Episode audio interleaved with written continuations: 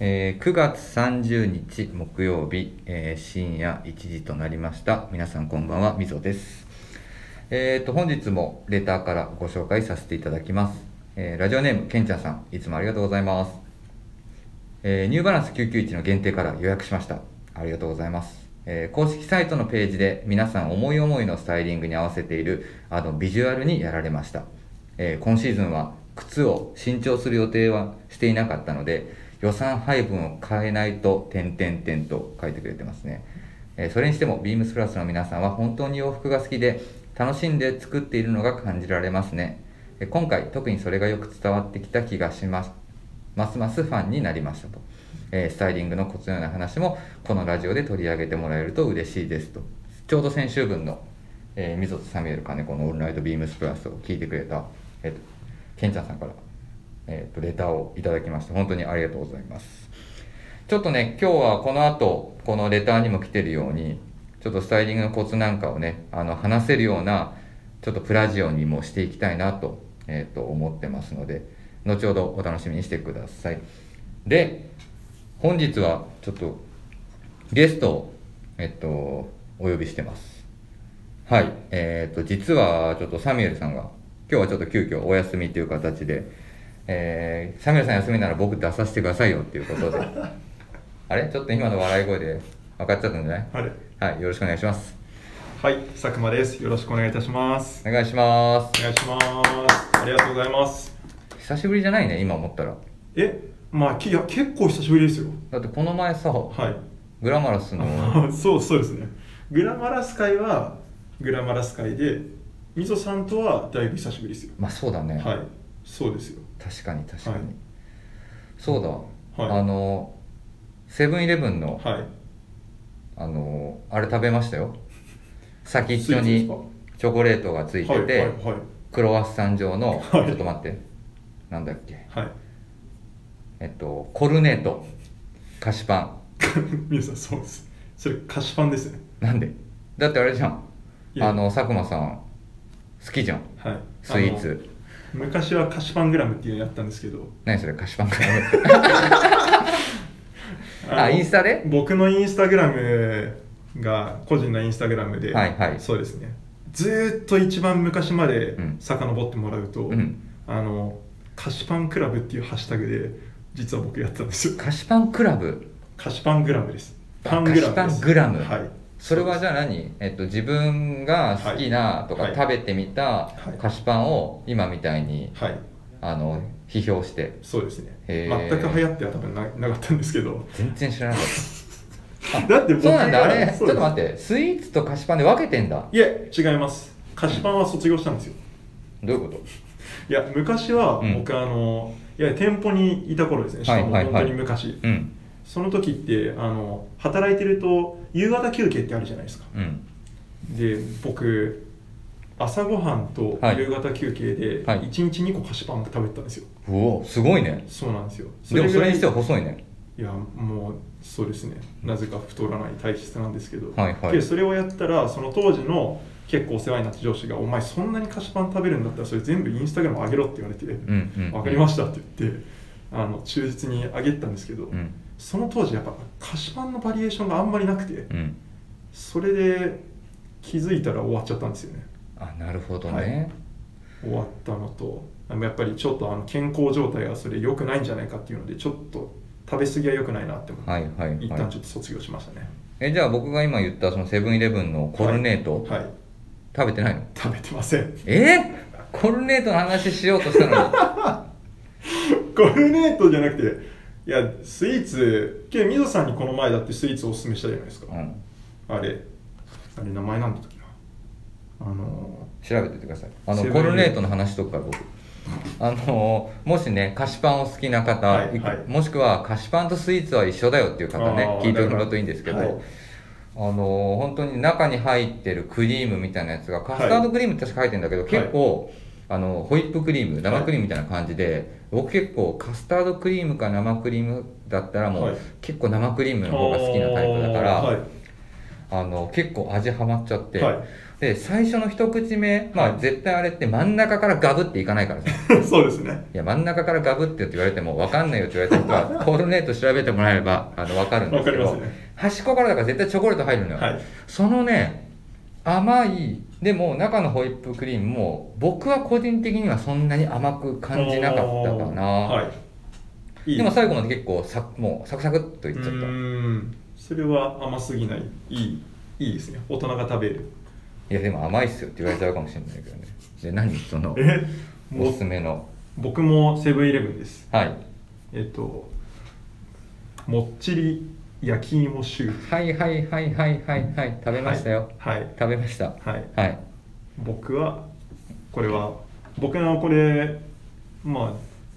星5段階でつけてるんですけど、はいそれはなんだっけもう一回セブンイレブンのセブンイレブンの聞き逃してる人がいるかもしれないもっちり焼き芋シューですねもっちり焼き芋酒はいまだ販売してるまだ販売してますねまあでもさつまいもだからこっからだもんね今ですはい、ねそうなんですそれがもう昔セブンイレブンでモコっていうモコシリーズっていうのがよく出てたんですよそれは何シュークリーム系のシリーズですそうです、はいはもいっちりしたうんでそれがなぜかモコなくなっちゃったんですけどそれを多分引き継いでるのはこの「もっちりシュー」っていうシリーズなでまたさつまいものクリームが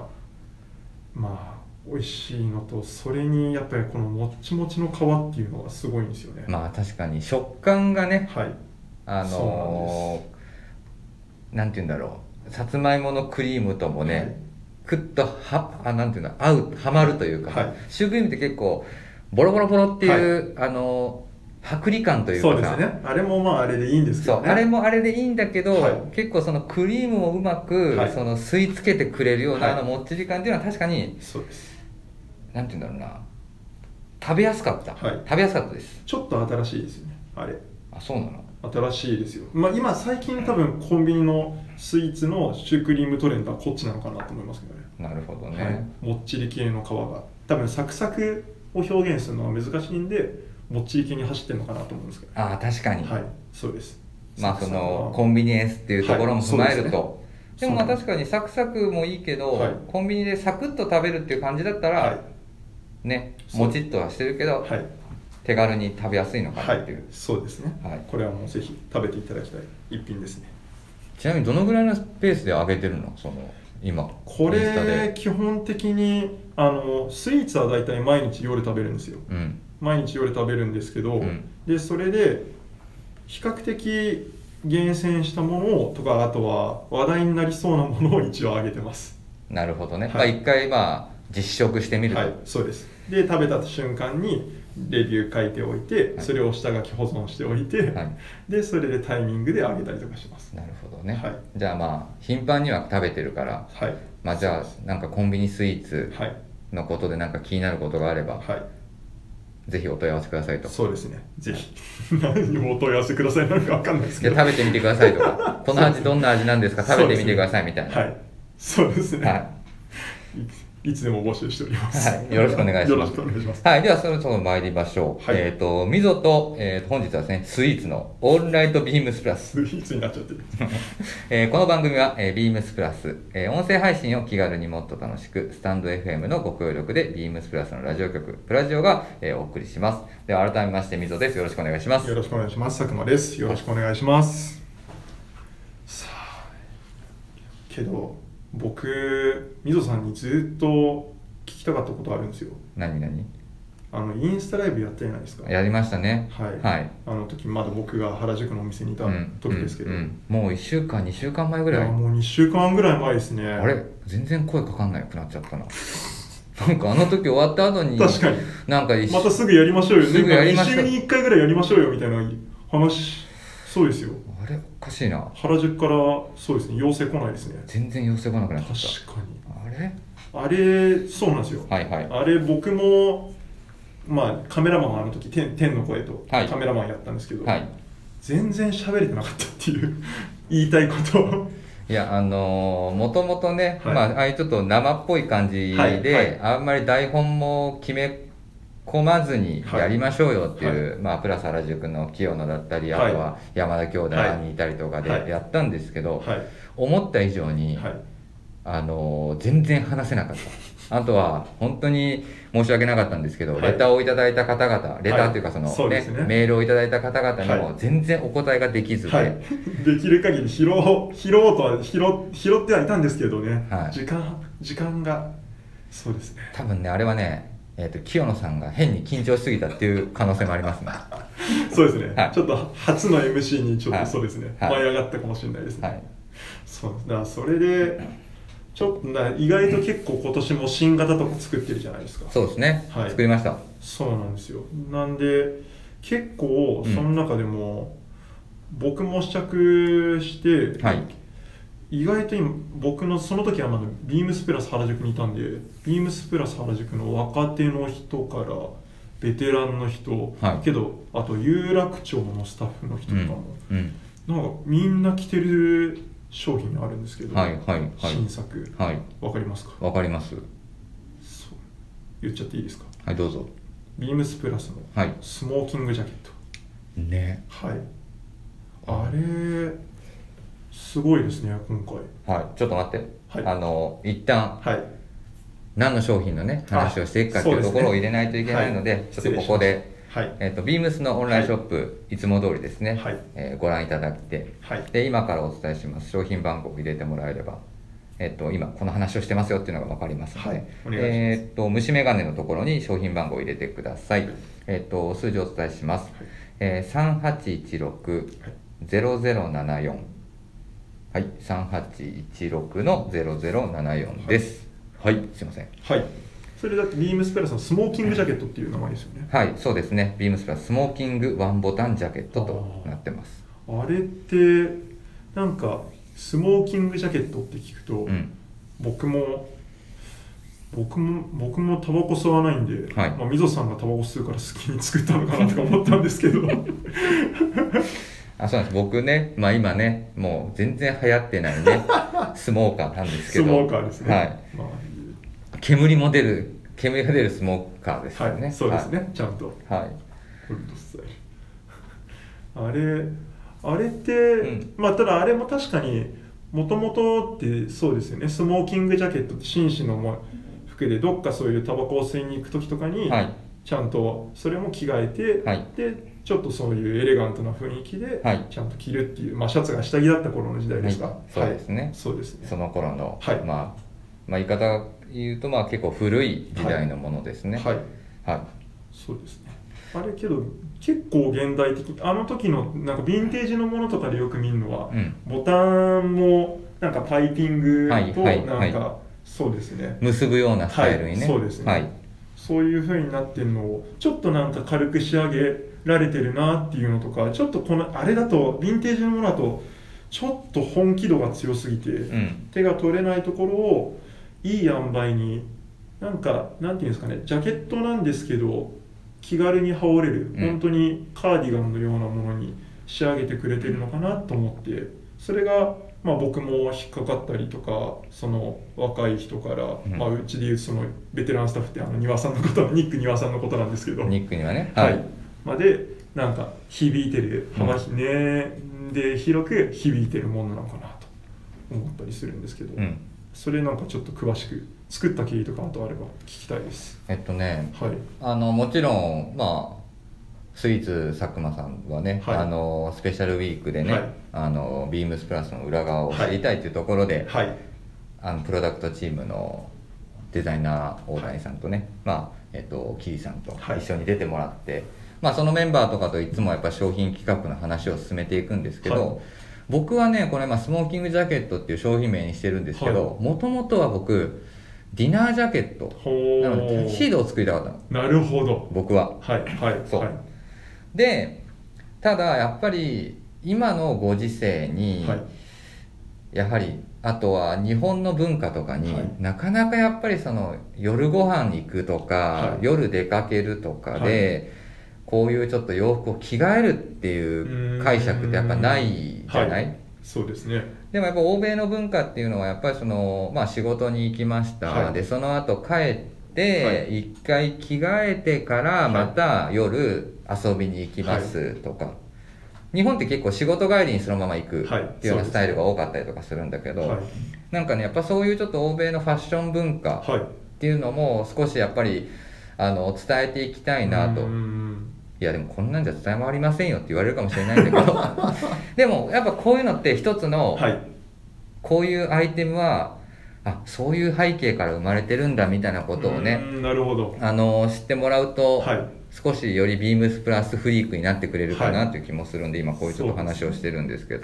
そう,、はいだからもともとはねやっぱタキシードみたいなものを作りたかったはいそうなんですねそうで確かにあの襟の感じとかはちょっとだけ通ずる部分ものそありながらそうですねうもともとまあスモーキングジャケットみたいなところはその属性をね、まあ、はいその後タキシードだったり、はいディナージャケットに、はいまあ、その受け継がれていくっていうような流れもあるからあーなるで、まあ、今回そのパンツほどはいまあ、スーツのようなスタイルにしなかったっていうはいところもあって、はいはいあのまあ、じゃあスモーキングジャケットのディティールを混ぜていくのはどうだろうかとプロダクトチームから、はいまあ、提案もあり、はい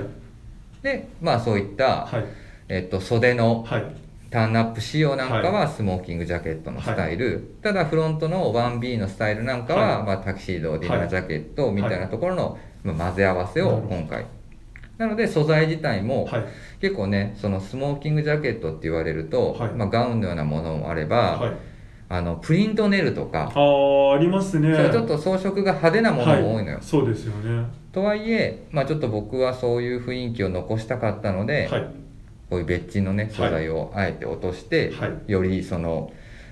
まあえっ、とエレガントにはいちょっと仕上げたっていうのが、まあそうこのですよねアイテムの一番のポイントですかね、うん僕の中であれはビームスプラスに似つかわしくないツヤ感がありますでもあれなんだよ、でももともとこれのはい一番最初は、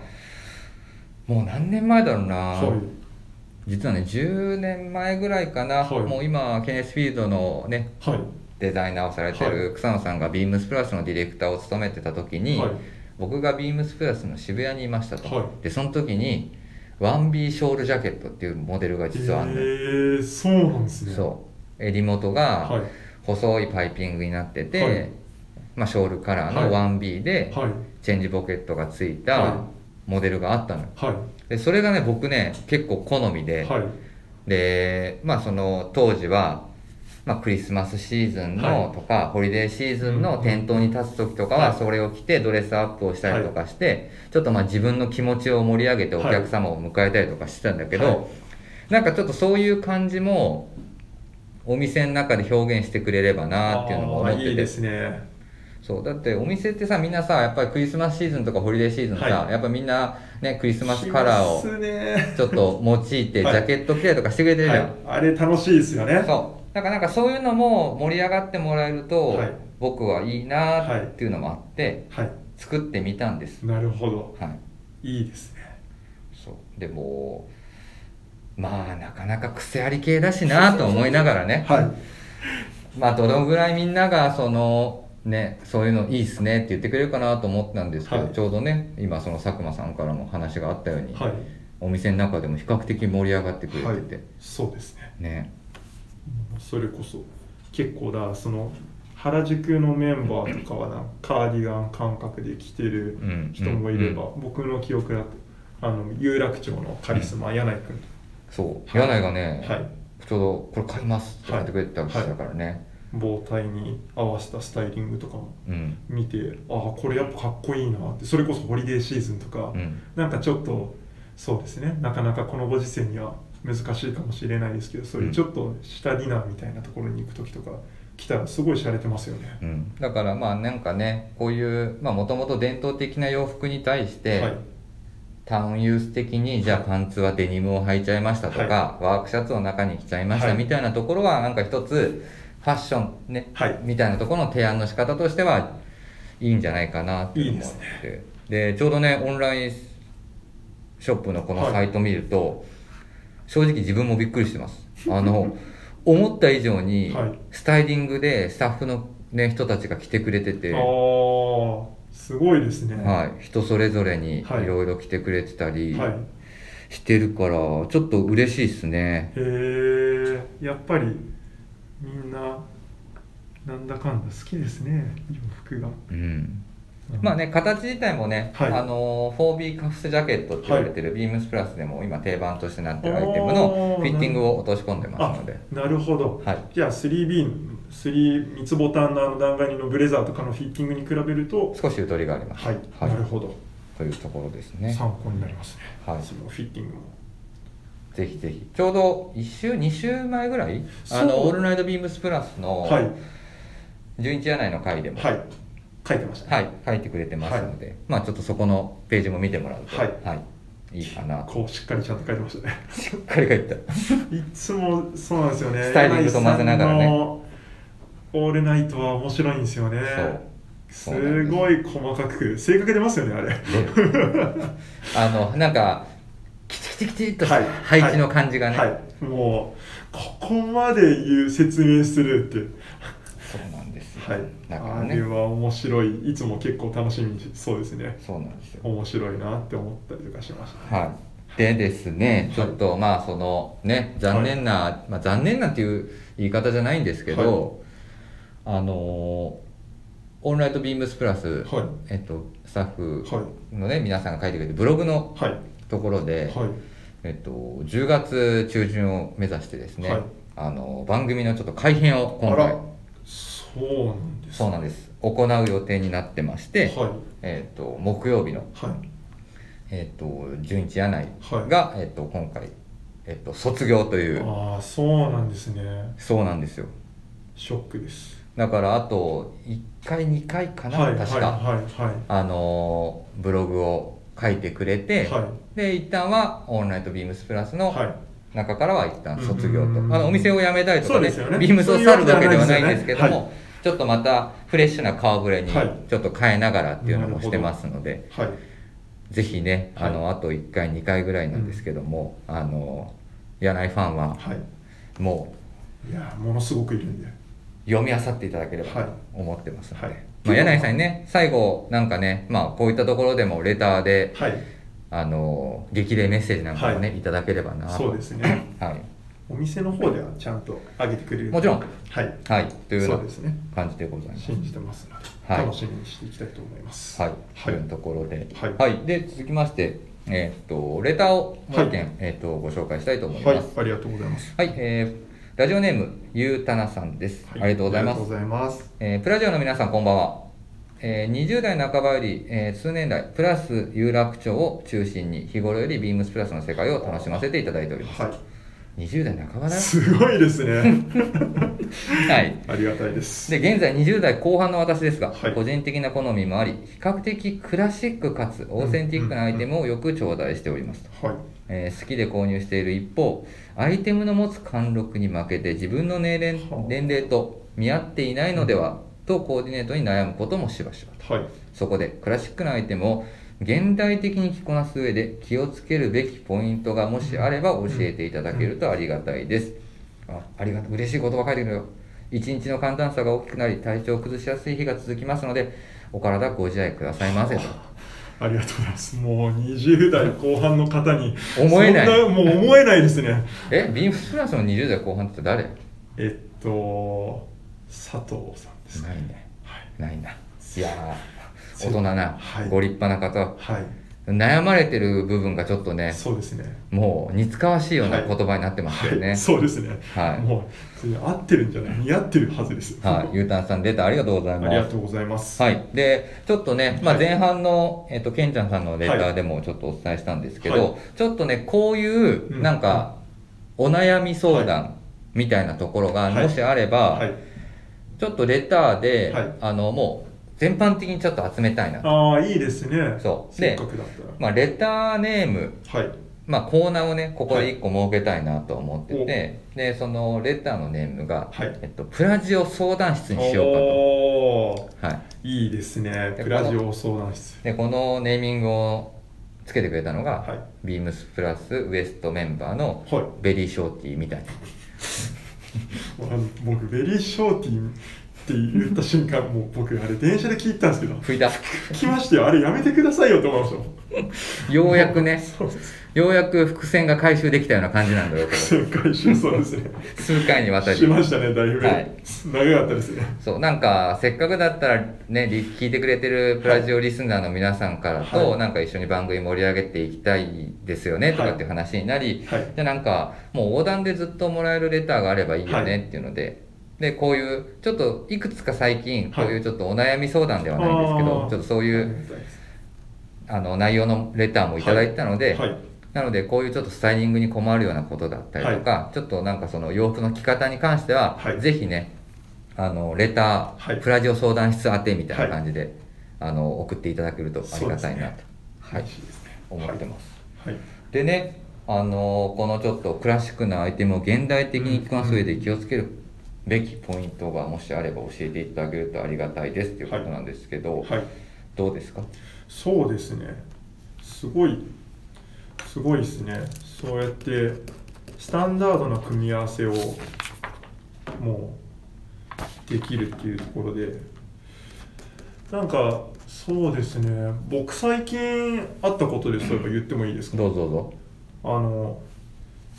ツイッター僕ビームスプラスでいろいろやらせてもらってるんですそうですね担当してくれてますからね、はいみんなでビームスプラスのツイッターではいやる上にあたっていろんな人を結構見たりとかするんですよおでそうしたららたまたまなんですけど、うんあのクリエイティブディレクターの中村さんおおのはいおのおあのツイッターとか結構見るの面白いんですよあの人やっぱり、はいはいはい勉強になるなと、はいはいはいパーって見たらあれなんか知ってる顔が載ってんなって中村さんのツイッターにうん出てきたはい、うん出てきたらその文章にあのビームスプラス有楽町のススタイルあのスタッフがおしゃれなひ人が多いですみたいなの書いてあってえそうなんですすごいじゃんはいそこのリンクに貼ってあったのがどれどれどれどれどれ ちょっと待ってくださいあのビームスプラスのあの多分中村さんで調べたら出てきますよおーはいはいはいあ出てきた出てきましたお有楽町のメンバーじゃんそうです自分がもともとトラッド好きということもありますがはいビームスプラス有楽町のスタッフはおしゃれだと思いますって言ってで嬉しいねリンク貼り付けされてるんですよ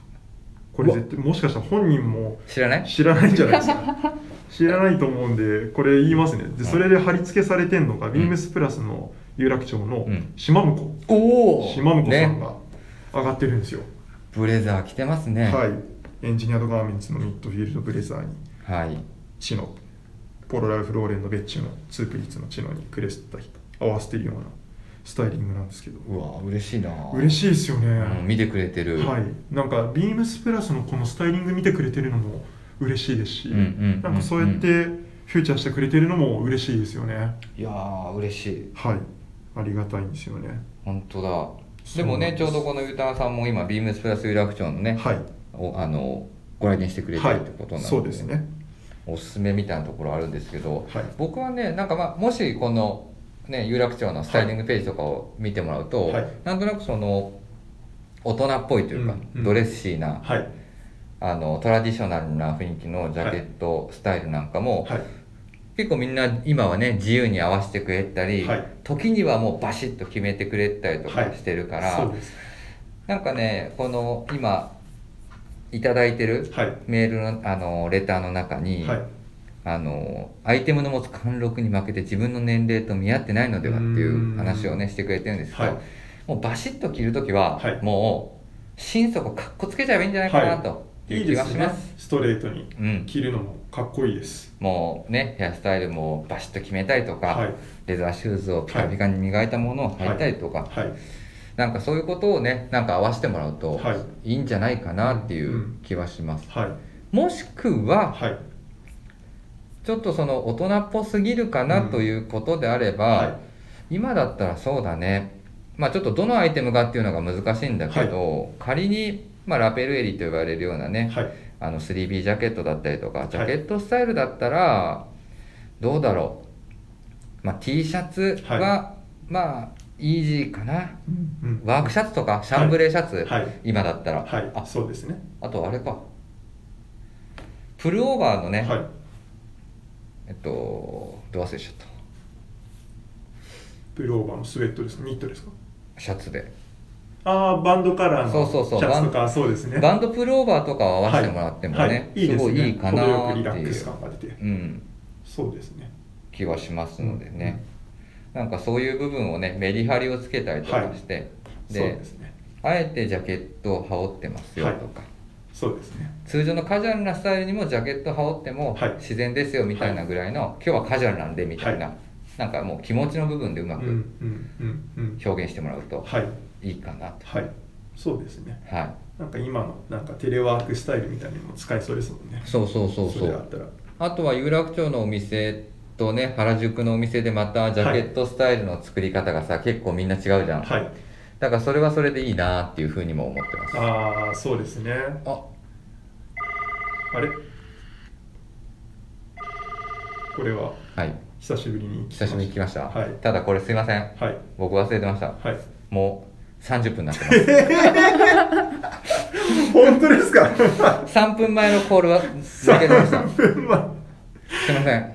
もうすでに延長決定したっていうこれいつもうんそこに厳しいは厳しいはずなのにいだからここからだけね3分でね収めていきますよは新しいですねい、はい、ということでね、はいあのゆうたんさんね、はいちょっとねあのいろいろ有楽町のお店のメンバーとかね、はいビームスプラス原宿のスタッフとかにもね、、はいいろいろちょっとそういうお悩みを聞いてもらったりとかして、はい、そうですねトータルでコーディネート組んでもらってもいいですし、はいなんとなくこの気持ちの部分とかもね、はなんかピシッとするだけでも、はい全然そんな風に思いませんよっていう感じにはなると思うので、そうですね、はい、なんか楽しんでそれまあなんか僕らも僕もつい最近ビームスプラス有楽町にうんお店でさせてもらったんですけど、はいはいはいだからやっぱ有楽町でじゃあ今日はなんか僕の中では勝手に有楽町スタイルだな、うんみたいなの作って、うんうん原宿だったらカジュアルなシャンブレーシャツにワークシャツをボタン開けて、うん着てみたいなで原宿スタイルだみたいなのをなんか自分の中でそういうのとかを作ってもやっぱ楽しいですよねそうそうそう洋服だったらなんか僕も原宿のあ有楽町のお店か、はいこの前行ったって言った時あったじゃん、はいその時もやっぱ原宿は憂鬱と感がある方がいいはないはいとかっていうのもあるじゃん、はいで有楽町はやっぱりそういうのない方がいいなと思ったんで、はいあのマッコンのはいデニムのセットアップで行きました、 物議をあのあの例のやつですね、はい、マッコンのネイビーのセットアップにさせていただきまネイビーのセットアップですす、はい、素材はデニムですけどってそういでうす感ねじですけどねそうですねネイビーと見立てたっていうことですよねはい。はい、ではですね、えっとはい番組では皆様からのご質問を取り上げてほしい内容を引き続きお待ちしております、はいえースタンド FM ユーザーの皆様はお気軽にプラジオ宛てにレターを送るをクリックしてください、えーメールでも募集しております、はい受付メールアドレスはアルファベットはすべて小文字、えー bp.hosobu bp.hosobu アットマーク gmail.com、えー bp 放送部宛てです、えー、ビームスプラス公式ツイッター、えーこちらもアットマークビームスアンダーバープラスアンダーバーハッシュタグプラジオをつけてつぶやいてください、えーダイレクトメッセージからもどしどし募集中ですで、えーっとプラジオ相談室にはい宛てでも送っていただいてもいいでそすうしですね本当に取り上げてほしい内容でも構いませんので、はいあの何でもあのお気軽にいただければなと思ってますはいはい。で、最後です。ちょっと、あの、番宣というか、はいあの、まだちょっと先の話なんですけど、はいちょっといろいろね、あの、レターをもらいながらとかで、はいみんなで盛り上げていければなっていう話が一つあるんです。はいえーなんとですね、はい12月はいの、えー3、4、5、はい金、土、日ですね。えーっと、ビームスプラス、まあ、ラジオ局ですね。はいプラジオ、いスペシャルウィークエンド、また決定しま した。決まっちゃいました決まっちゃいましたよやりますよまたやります345スペシャルウィースペクシャルウィークですねはいやりますでなんで今ねもうこのタイミングからご紹介したかっていうと、はいぜひねはいリスナーの方々に、はい例えば誰々と誰々の組み合わせが聞きたいですとかああさなるほどこういう話で一回みんな盛り上がってくださいとか、はなんかちょっとそういうものを皆さんの知恵も借りながら、はいちょっとこのスペシャルウィークを望めればなと、はいそうですねはい、楽しそうですねまた思ってますうんなのでねちょっとね、は次のそのスペシャルウィーク、はいまあ第2回目かはいはちょっとどんなね、はい会になるかっていうのはまだまだちょっと決まってないんですけど、はい皆さんとね一緒にはいちょっと作っていければな、はいそうですね思ってますので、はい楽しみにしておりますはいはいということで、はいえー、と本日もね、はいえー、とこの辺りで、はいはい、終わりたいと思いますのではいはい、皆さんありがとうございました。ありがとうございましはた、い、おやすみなさい。おやすみなさい